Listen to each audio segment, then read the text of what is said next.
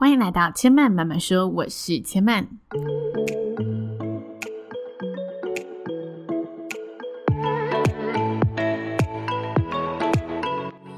目前频道在 Apple Podcasts、Spotify、KKbox 以及 Google Podcasts 都听得到。喜欢的朋友，欢迎帮千嫚订阅并留言评论，让更多人可以认识千嫚慢慢说喽。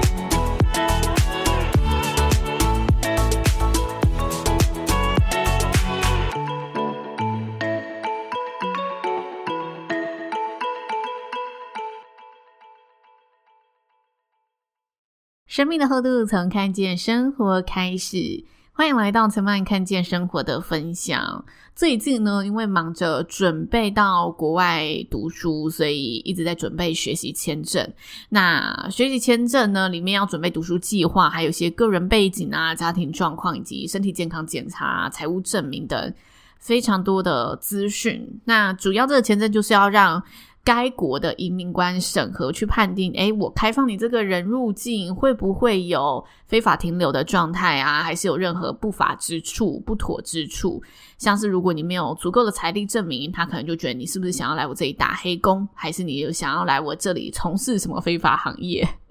所以。要准备的东西算是蛮繁杂的。那其中有一个项目，它是要提出个人的出入境证明，就是你过去到现在曾经去过哪些国家，然后是什么时候去的。那我细数了一下，发现啊，其实过去七年，哇，我出国过十二次，去过八个国家。一统计完，我就觉得好不可思议哦，因为其实我第一次出国是二十四岁。比起其他我们同班的大学同学，因为我大学读观光系的，所以大家呃班上毕旅的时候就去泰国毕业旅行。那因为当时我家里呢并没有闲钱，所以我很理所当然的就没有去了。因此，比起许多。大学同班同学，我算是晚出国的。加上其实我大三、大四的时候，有一些同学他们比较有出国冒险的精神，身旁呢就陆陆续续的去打工度假。当时去澳洲和日本都是蛮流行的，所以我们班上的同学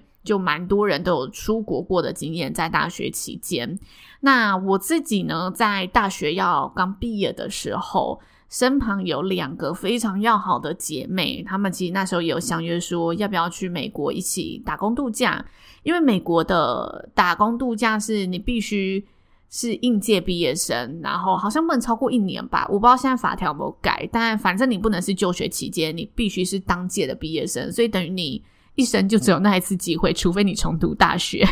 但我记得年龄还要符合，反正我那两个好姐妹就找我去那。那个时候呢，我对金钱其实极度没有安全感，所以我当时呢一股脑儿想的就是可以如何赶快无缝接轨的赚钱。现在是五月底嘛，我记得我当时五月底就找好工作了，因为我大概大四下学期一开学我就在准备履历，然后三四月就开始一直疯狂投履历去面试。那很幸运，我就是在五月底就确定哦，有一份工作可以。迎接我，然后起码我希望可以让自己经济赶快独立，让家人不用支付我自己的这份支出。所以我到二十四岁前都是零出国经验。那第一次出国发生什么事情？之前跟大家聊过了嘛，就是我去呃美国参加一个好姐妹的婚礼，那一位好姐妹就是 当年去 Working Holiday 的那一位好姐妹。那那一年其实二零一六年。出国啊！我现在想一想，真的是很需要有预算，还要有时间。就是我真的很支持大家，如果大家就是有机会，或者是年假真的都没有用完的话，即使机票钱有点贵，但还是可以把握时间，然后把握这个机会去多看看。不同的风景，我觉得体验不同的文化，真的会让自己视野开拓许多。那当然我知道现在的机票钱真的非常的贵，虽然我还在等学签，但我已经呢陆陆续续的在看呃机票的价格，很关注它的浮动，希望有机会买到便宜一点的机票。那最近华航其实有推出线上旅展，所以如果有想要买机票的朋友，也想要出国的朋友，可以去华航关注一下下。就如果你的天数是比较自由的话，没有说一定要几号飞。其实去看一下，可以找到便宜一两万块以上的机票。我自己看加拿大线是这样啦，所以我特别逛一下，发现诶，真的有因为华航的旅展，所以让某些日期是比较便宜的。那暑假时期，我觉得可能浮动不会这么大，因为暑假真的往哪里飞都贵，包括我们其实暑假不出国，在国内也是贵松松，贵到受不了。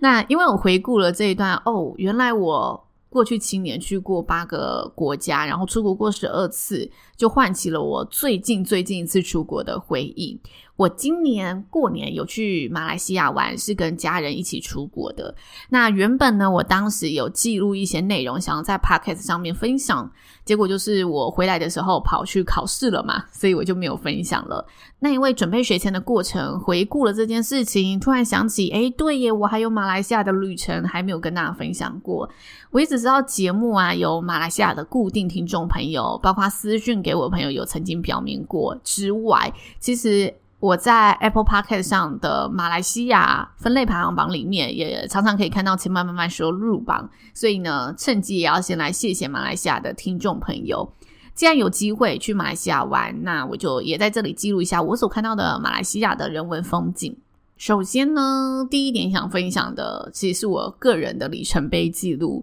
因为这次的旅行其实是我毕业到出社会以来。第一次用自己赚的钱包家人的机加酒旅费，所以我心里真的非常非常的开心。那我也能感受到家人很开心。然后，其实我觉得长辈的开心都会带点不好意思，因为他们也舍不得你花这么多的钱嘛。所以在我们这一趟旅程的刚开始，我们家人时不时就问我说：“哎，你这个多少钱啊？这住宿多少？机票多少？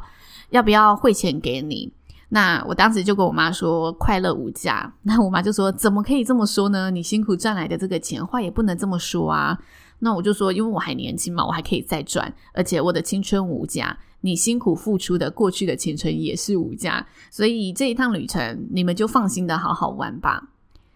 现在想起来，我觉得 讲这席话好像挺肉麻的，不过我真的打从心底觉得家人的。快乐和父母对我们付出的青春，真的不是任何金钱可以计算的。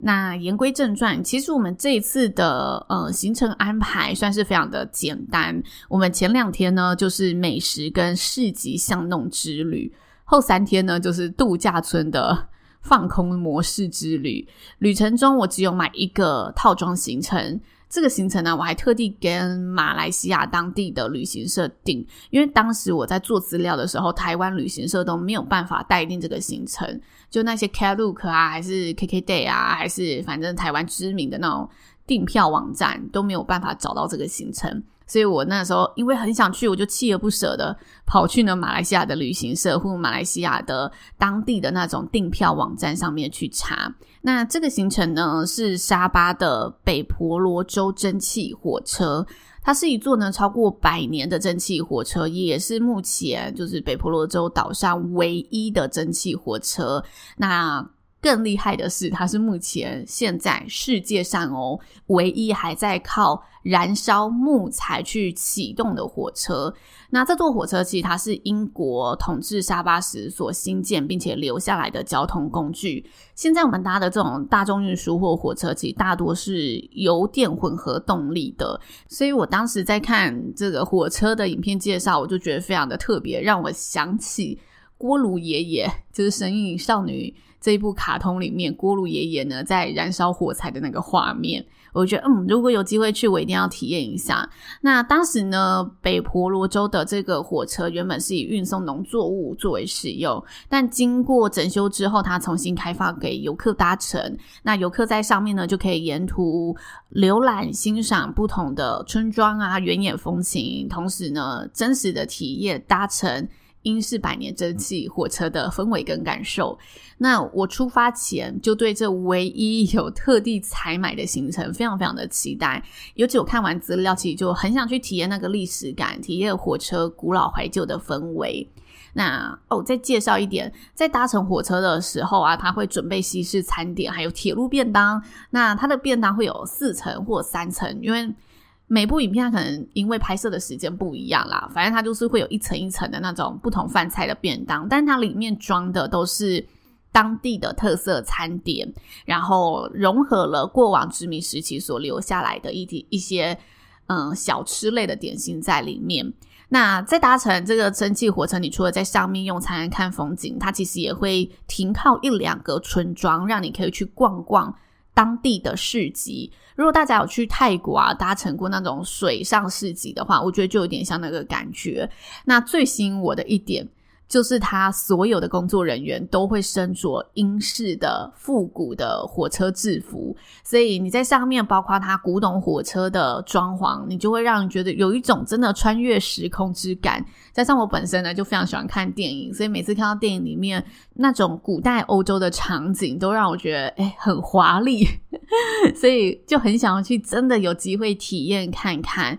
那介绍完以上资讯呢，相信大家都知道我资料真的做得非常的足，然后我也真的是很期待，很期待。不过旅程当中总是充满着不可预期的事情。我最后呢这一趟旅程走完，我完全没有体验到我购买的这个行程。那是为什么呢？因为当天不知道是哪个环节的人为疏失，就旅行社没有来饭店接我们。我们空等了十五分钟，然后试图联系旅行社，但半小时之后，我们联系上了。他说：“诶，旅程已经开始，火车已经嗯出发了，所以要么你就到中继站上车，然后再把你载回来。但想当然，我后来就没有去跟这一半的旅程嘛。那这里我跟大家也买个经验分享一下，因为通常啊，旅行社处理票务和当日的导游都是不同人。那我前期接洽都是跟相关的票务人员联系嘛。”他在行前通知里面，其实就留下了导游的当地电话号码。我建议大家，就是如果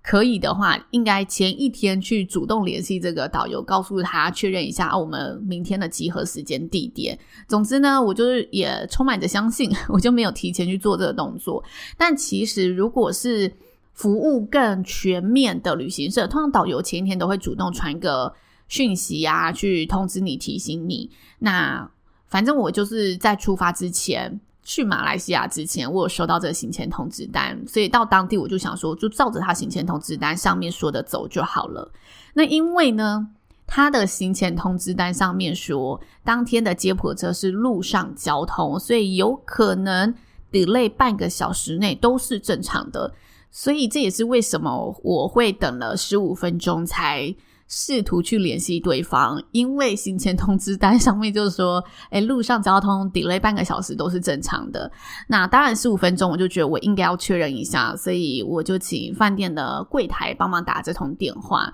马来西亚它是一个多元民族融合的国家，当地你可能碰到的人是讲马来语的，也可能是菲律宾语，也可能是英文。那有时候也会遇到一些会讲华语的朋友。那当时我就想说，哦，饭店的柜台无论遇到什么语言，基本上沟通应该是没有问题的，所以我就把我的需求告诉了柜台人员，请柜台人员帮忙打这通电话。那我觉得这一点有做对的是。其实我有用我的手机联系对方，但不知道是买的 SIM 卡的问题，还是 anyway 我不知道发生什么事。反正我的电话拨过去，对方都好像 miss 掉了。所以我请饭店人员打的时候，对方的手机看得到这一通来电是来自哪一家饭店的。那当时我们在行前资料也有告诉旅行社说我们会住哪一间饭店，因为他饭店接驳嘛。所以当我们联系不上之后，半个小时之后。这个导游他其实是回拨电话到饭店里面，那饭店的柜台人员就想起哦，他有帮我拨过这通电话，所以就联系我们，然后我们就终于可以跟这个导游通上电话了。但是导游当时就说他其实有来我们的饭店，但没有看到我们。不过这个说法完全不能接受，因为其实我们是有比。嗯，约定时间更早的到饭店门口等待，加上我们一行人其实有六个人，当时饭店门口没什么人。然后如果你看到六个人聚集在一起，又是大包小包，已经准备好要出去玩的样子，我觉得目标物应该很明确吧。反正他们没看到我，我也没看到他们，然后他们就走了。加上我们又提早等待，所以代表他们一定是更提早的时间走。那我就跟他们说，呃，我们有提早在那边等你们。无论你们有没有看到我们，无论你们有没有看到目标旅客，你们在离开之前，不是都应该拨通电话或传一个讯息，试图跟要上车的旅客做确认吗？那当然，他们就赶快道歉嘛，就一直说，哎，真的不好意思。然后，如果可以的话，就是全额退费给我们，然后补偿我们回程，呃，回程的机场接送，他们旅行社可以包下来。那因为我们机场接送这部分已经有安排好了，所以我就婉拒他，谢谢他的好意，然后请他全额退费给我就好。不过我心里真的觉得非常的可惜。事后我就冷静的想了想，我为什么会觉得这么的惋惜？我觉得有一点很重要的，就是我一辈子可能唯一一次到沙巴旅行就是这一次，所以这个行程也许导游走了千百万次，他会麻木，或者是会漏掉一些基本细节，但对我而言，我就是错过就没有了。所以如果他真的可以把每个小细节都做到的话，即使那些细节非常枯燥乏味，非常的基本。但是如果他更加意识到这份工作的价值，他的价值是带领这一些可能一辈子只到这个国家旅行一次的旅人去体验一个他一生只能体验一次的行程，哇哦，那这个价值是不得了的，他一定会更加谨慎的把关每个环节。那接下来，因为我的工作呢，也是这种一生一次的性质，包括每场我服务的活动，每场我服务的婚礼，对业主而言，对新人而言，对主人家而言，很可能都是一生一次。所以，我又接着反思一下自己，然后我也想到很多我自己接触过的呃经历，像是我自己当消费者的时候，我在前两年家里有装潢，所以室内设计师。他们在帮忙设计家的每个角落的时候，我就觉得这非常非常的重要。如果他们有站在真的住在里面的人去思考，很多的细节、很多的错误都可以去呃避免，都可以提前的把它揪出来。这里我跟大家讲啊，最近我姐姐家里装潢，然后他们浴室想做干湿分离。结果呢，因为空间其实没有想象的，嗯，合适做干湿分离。因为如果你浴室要做干湿分离，空间要大一点点，做起来会比较舒适嘛。那因为那个浴室的空间不太适合这么做，那他就说，那我们就做一半的干湿分离。怎么切一半呢？就干湿分离，通常想直接一点，就莲蓬头跟马桶中间隔一道门，好，这就直接一点。那他就说，那我们这道门就隔一半就好，就稍微隔个一半的墙。结果，这个实际在洗的时候，会发现那一半的墙根本隔不住莲蓬头的水，就等于莲蓬头的水呢，还是会从另外一半给漏出来。那这个干湿分离有做就等于没做。当然，我觉得里面就等于要有很多经验，然后还要有设计师真的去认真的想，我在这里使用的状况会如何。他们真的要能站在消费者的立场去体会。这个东西做出来才不会浪费，因为做成那个样子，那不如就不用干湿分离了，或不如你之后再加个杆子、加个链子，都比那一半的墙来得好。那一半的墙还需要再花钱去呃做泥做堆起来，我觉得一切都很可惜啦。那这个小故事就是题外话，不过我想讲的就是，像室内设计师，还有像我这一次要出国，我找游学代办，游学代办的留学顾问，他每一次的建议，其实都决定了我这一次唯一一次的游学生涯可能会有怎么样的影响。所以，无论我是站在嗯消费者，还是我是站在自己的岗位上，我在这一次旅游经验里面，这一个。嗯，事件让我反思了很多。我觉得它点醒了我，我们日复一日的工作，对顾客而言所留下的价值，都是一生一次无可取代，过了就回不来的价值。所以，真的不要小看自己工作里面的每一个小事，每份工作的极致，就是可以每天做好这些了不起的小事。这是我这趟旅程很深刻的一段体悟。如果啊，大家的工作是服务性质的，或者你有需要去负责的客户，你可以去想想，你手中这份工作也许会产生的影响力，其实都有可能比你想象中的来得大。因此，每份工作的极致就是能够做好每天这一些我们日复一日却又了不起的小事，不要小看自己的每一个动作、每一个岗位。那当然很可惜，我觉得没有办法去成这一次的旅程，所以也想询问马来西亚的听众，如果大家有曾经去搭过，可以跟我分享一下，你觉得这趟旅程值不值得？如果你有去搭过这个蒸汽火车的话，那再来呢？第二题啊，其实我很好奇一个玩具哈，如果现在呢收听节目的你有认识这个玩具，或者是你是马来西亚当地的。朋友去帮我调查一下这个玩具叫什么名字？这个玩具呢，我在菲律宾市集买的。它的组成呢非常简单，就是两颗球一条线。当我走到街上啊，或走在卖场的时候，会看到很多当地人拿着它玩。它就是透过这个线，然后去操控两颗球，让两颗球可以像钟摆一样快速的摇摆碰撞，然后发出声音，很像很考验你手的巧劲的一个民俗玩具。那我们买了之后呢，发现哇，它不是想象中的好操控，因为我们看街上的人都觉得他们玩得轻而易举，诶，就很想自己试试看。结果发现事情真的没有想象的简单。但我们因为买这个玩具啊，也意外的跟当地的人有一些互动，就是我们其实彼此都不认识，但因为当地人看到我们在玩这个呢，小朋友就会多看一眼，